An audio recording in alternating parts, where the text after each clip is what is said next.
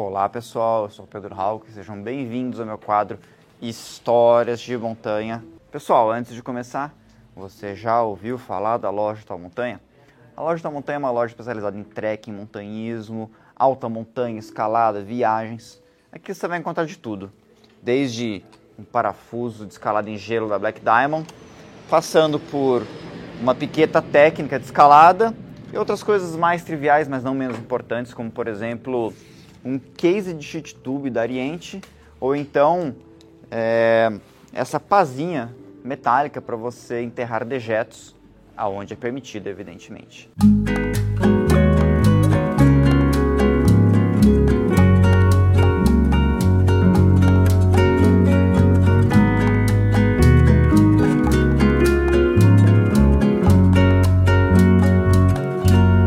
Aliás, galera, antes de começar a história, Vamos falar um pouquinho sobre histórias, né? Acabou de sair a terceira edição do meu livro Arrisque-se. Esse livro, que eu escrevi em 2018, ele é uma coletânea de 20 textos que conta diferentes histórias nessa, traje nessa trajetória, né? Até eu fazer 20 anos, né? duas décadas dedicados inteiramente a montanhismo. Então, se você gosta das minhas histórias aqui, vocês vão gostar das minhas histórias aqui também. O livro ficou bem bacana e uma nova impressão, muito bonito dá uma olhada na loja que você vai encontrar lá. Bom, galera, essa expedição é uma expedição que a gente oferece três montanhas de 6 mil metros numa única viagem. E ela termina, né, a cereja de bolo dessa expedição é a escalada do Sarrama, que é a montanha mais alta da Bolívia, uma montanha de 6.540 metros de altitude. É... E é uma montanha, evidentemente, por ser a mais alta de um país, é, ela é inclusive a 15ª montanha mais alta dos Andes, né? é uma das montanhas com mais de 6.500 dos Andes. É, não é uma, uma escalada trivial, não é uma escalada fácil. E evidentemente que a gente sabe disso, a gente se prepara para isso, mas tem coisas que a gente não consegue prever com muita antecedência, que é a questão do tempo. Não dá para eu marcar uma expedição é, um ano antes e saber que no dia X e Y, naquela semana que a gente vai fazer essa expedição, o tempo vai estar em condições perfeitas para a gente ir para o cume. E foi exatamente isso que não aconteceu. A gente escalou o Alcotango com uma certa facilidade. Lá no Parinacota a gente já pegou uma dificuldade bem grande. E nessas condições, galera, fazer um Parinacota até que dá. Agora, fazer um Sarrama com ventos de 80, 100 km por hora, aí não tem condição, né, galera? Aí é muito perigoso, para não dizer impossível. Diferente do Parinacota, o Sarrama é uma montanha que tem aproximação e que tem acampamento alto. Então a gente tem que estabelecer um acampamento a 5.500 metros de altitude e com um vento desses, galera, não tem como você montar uma barraca. Ela vai ser destruída sim ou sim. Então, diante desse desafio, diante dessa complicação, né, é, a gente não ia deixar o pessoal na mão, né? É, claro que eu não sou do tipo de, de, guia que chega com uma pessoa que comprou um sarrama e chega lá com tempo ruim, é, o cara nessa posição e fala, ó, oh, tá aqui, ó, estou entregando aquilo que você comprou. Então a gente buscou uma solução para a galera não sair de mão abanando. E a solução mais bacana que a gente encontrou teria sido a gente sair da região da Vila Sarrama, que fica ali é, na região leste região leste não, na região oeste da Bolívia, né? E um pouco para leste, né, para a região da Cordilheira Real, escalar outra montanha. E essa montanha poderia ser ali a região ali do Pequeno Alpamayo, é a região do Condoriri, né? É, quando eu falo região do Condoriri, que essa, é, esse local, o Condoriri, é, ele não é o nome de uma montanha. Ali existem várias montanhas, né? Dentre elas está o Tarija, está o pequeno alpamaio, está a cabeça do condor e as suas duas asas, né, asa esquerda e asa direita. Esse conjunto de montanhas que é asa esquerda, cabeça e asa direita é que é chamado de condoriri, né, o pequeno condor, que realmente tem ali parece né, um condor com as asas dele abertas, né? E essa região do Condoriri, que é uma região muito bonita, você tem muitos lagos, você acampa do lado desses lagos e você tem montanhas é, de 5 mil metros técnicas e semi-técnicas para serem escaladas, né? E isso acabou é, caindo no gosto de todo mundo que estava lá com a gente. Só que tinha um problema. Né? O problema era que é, escalar o, o Pequeno Pamaio, que é uma escalada semi-técnica, uma escalada uh, que ela tem uma dificuldade técnica, mas não é nada muito difícil, né?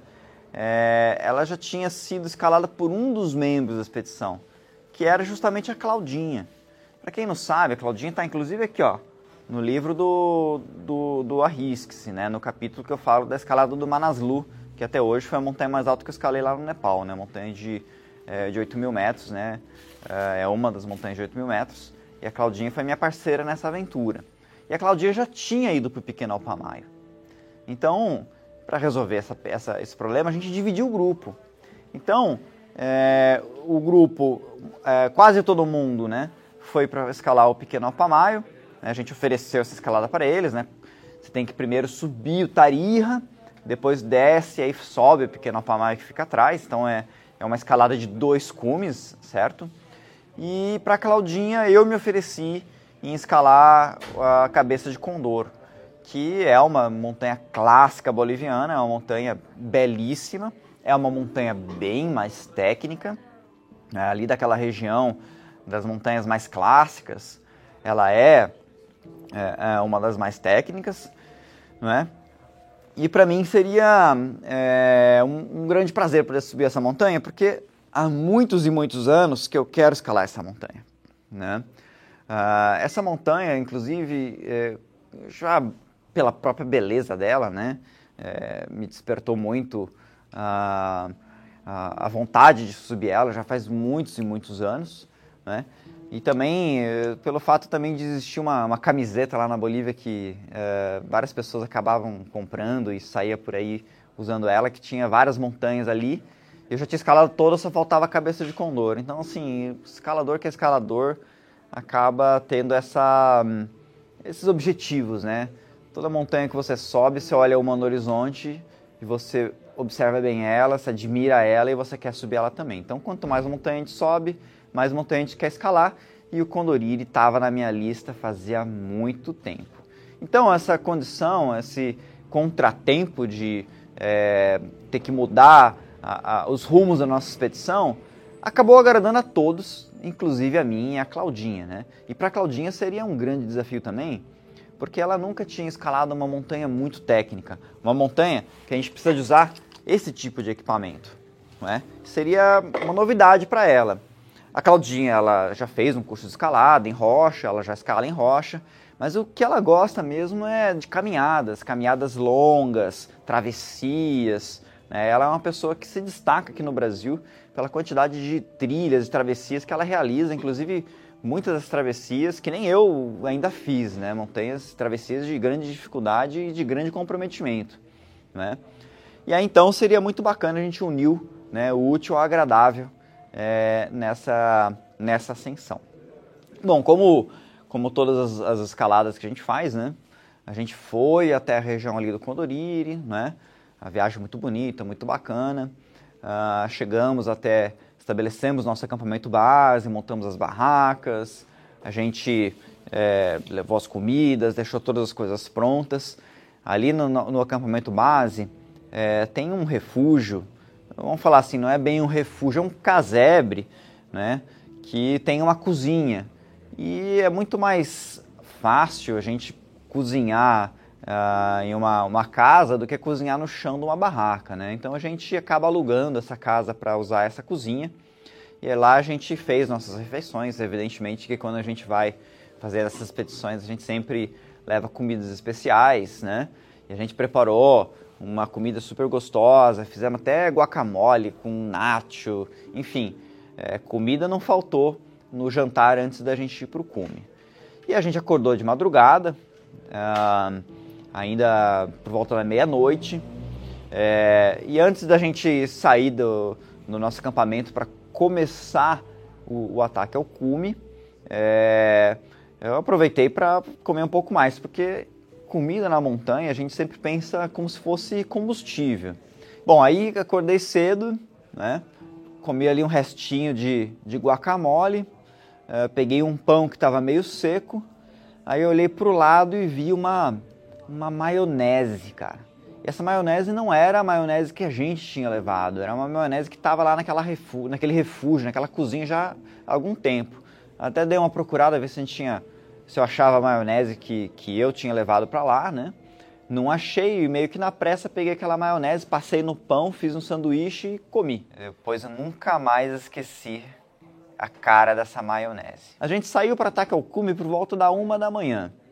Estava eu, a Claudinha, como já é, falei para vocês, e também estava o Rui, que era um amigo nosso de Atibaia, é, que já participou de várias expedições com a gente. E ele estava lá de maneira independente com um guia próprio para ele.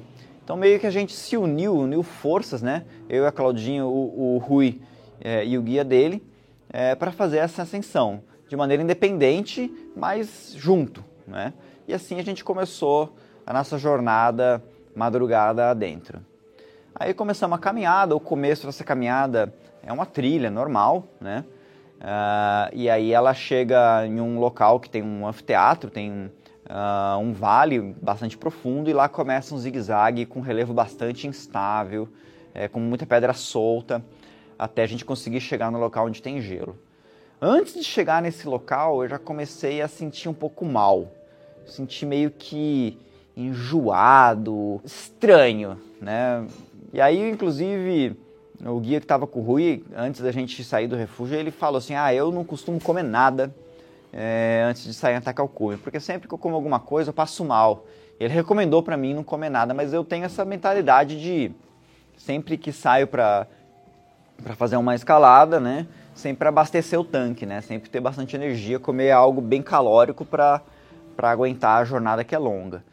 E aí então o pessoal foi na frente, eu fiquei um pouco para trás, um pouco enjoado, um pouco mal. E aí, tipo, aí não teve o que fazer, né? Tive que que fazer o número 2 ali no meio de umas pedras tal. E, e, foi o que teve que fazer meio que na urgência. Sorte que eu tinha ainda um, um lencinho no bolso para poder me limpar. E aí continuei a caminhada, mas continuando sentindo estranho, né? Só que não era só esse desarranjo, essa coisa estranha na barriga que eu estava sentindo. Né? Eu também estava sentindo, estava dando uns arrotos com um gosto muito ruim, um gosto meio sulfúrico. E eu já tive infecção bacteriana, infecção por giardia, inclusive, está aqui no meu livro uma história que eu conto sobre isso. Né? E eu sei o que, que é você ter um arroto sulfúrico com diarreia. Né? Isso é infecção é, por bactéria, por giardia, protozoário, qualquer coisa dessas. E aí naquele momento é que eu, pá, lembrei daquela maldita maionese, né? O gosto daquilo na minha boca.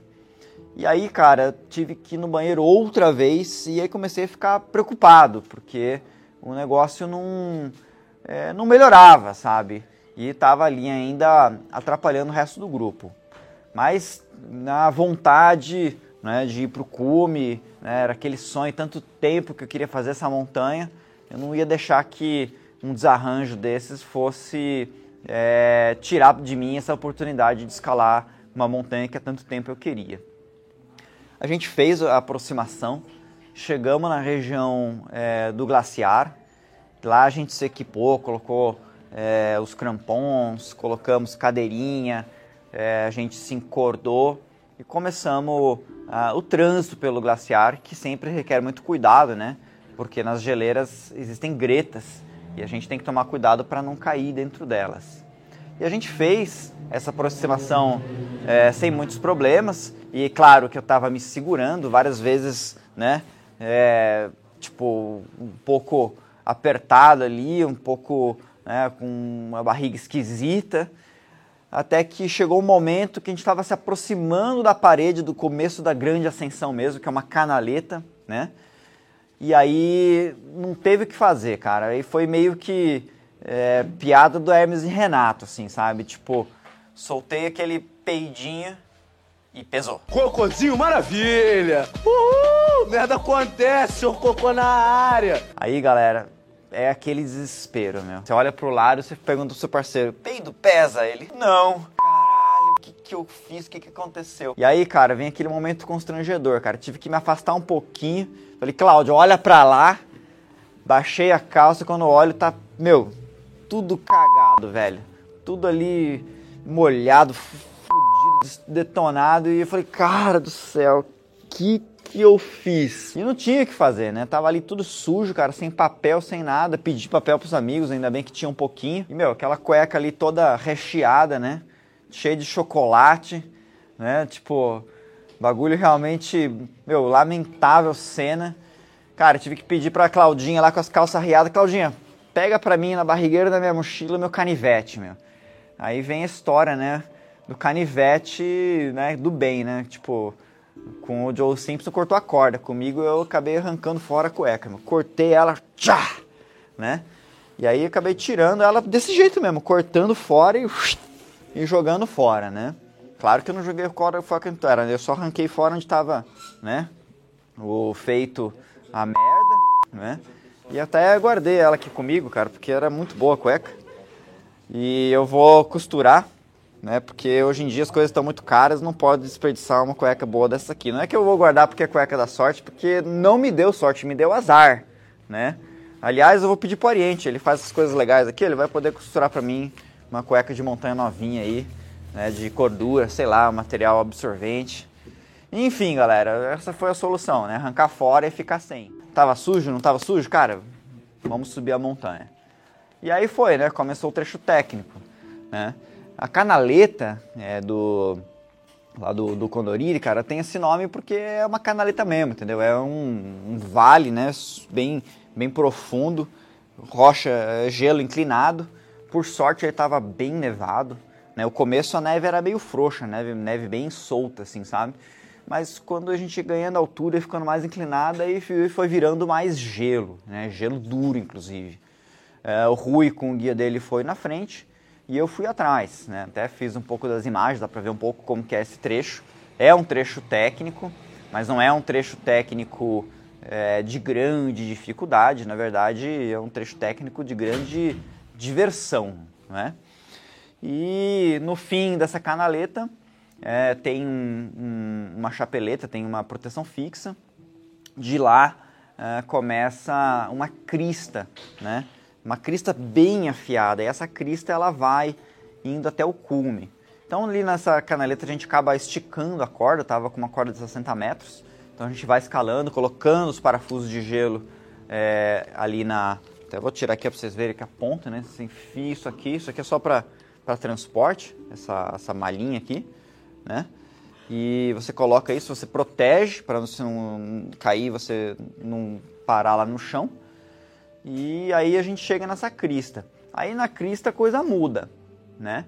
É, por que, que a coisa muda? Porque é, se a segurança na canaleta é uma segurança estilo escalada em rocha, que você vai esticando a corda, lá na crista você pega a corda de 60 metros, você vai lá, faz um kiwi coil, né? Você enrola ela inteira no, no, no seu pescoço e você vai dando segurança de trechinho em trechinho, né? Porque é, não tem como você esticar uma cordona numa crista dessas.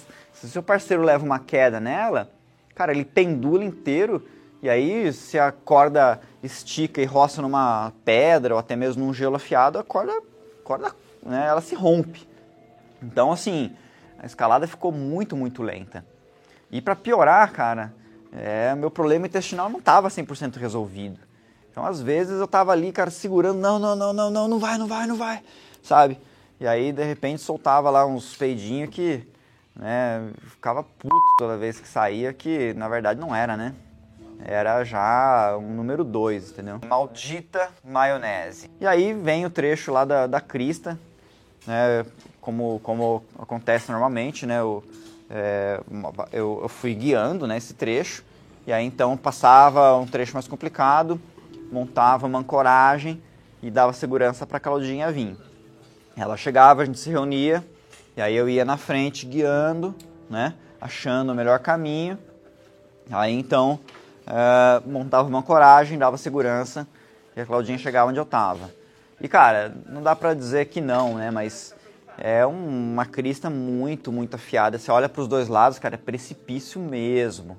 E tinha que tomar muito cuidado, né? Se a corda ela ficava meio frouxa, é, ela caía para o lado, aí enroscava no gelo, enroscava numa pedra, e aí você tinha que ficar né, manuseando a corda para tirar ela desse enrosco. Então isso tudo era bem complicado, certo?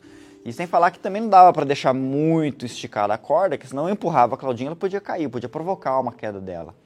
Uma escalada num trecho como esses, né, sempre é, te dá é, um cagaço, tá certo? Mas enfim, é, o maior problema é que como a gente é, fazia trecho por trecho, né, a chamada escalada da corda curta, a progressão é muito lenta. E o tempo foi passando. E o tempo foi passando e a gente foi ficando preocupado.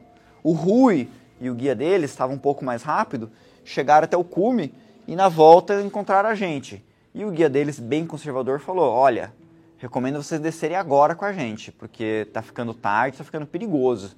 E eu juro que sim, que eu até fiquei bem preocupado quando ele falou isso. Né? Eu tava ali é, com bastante apreensão, né? Porque realmente você tem que ter muito, mas muito cuidado para não fazer nada errado, para não deixar a corda enroscar, para não deixar o seu parceiro pendular, para você fazer boas ancoragens no gelo precário.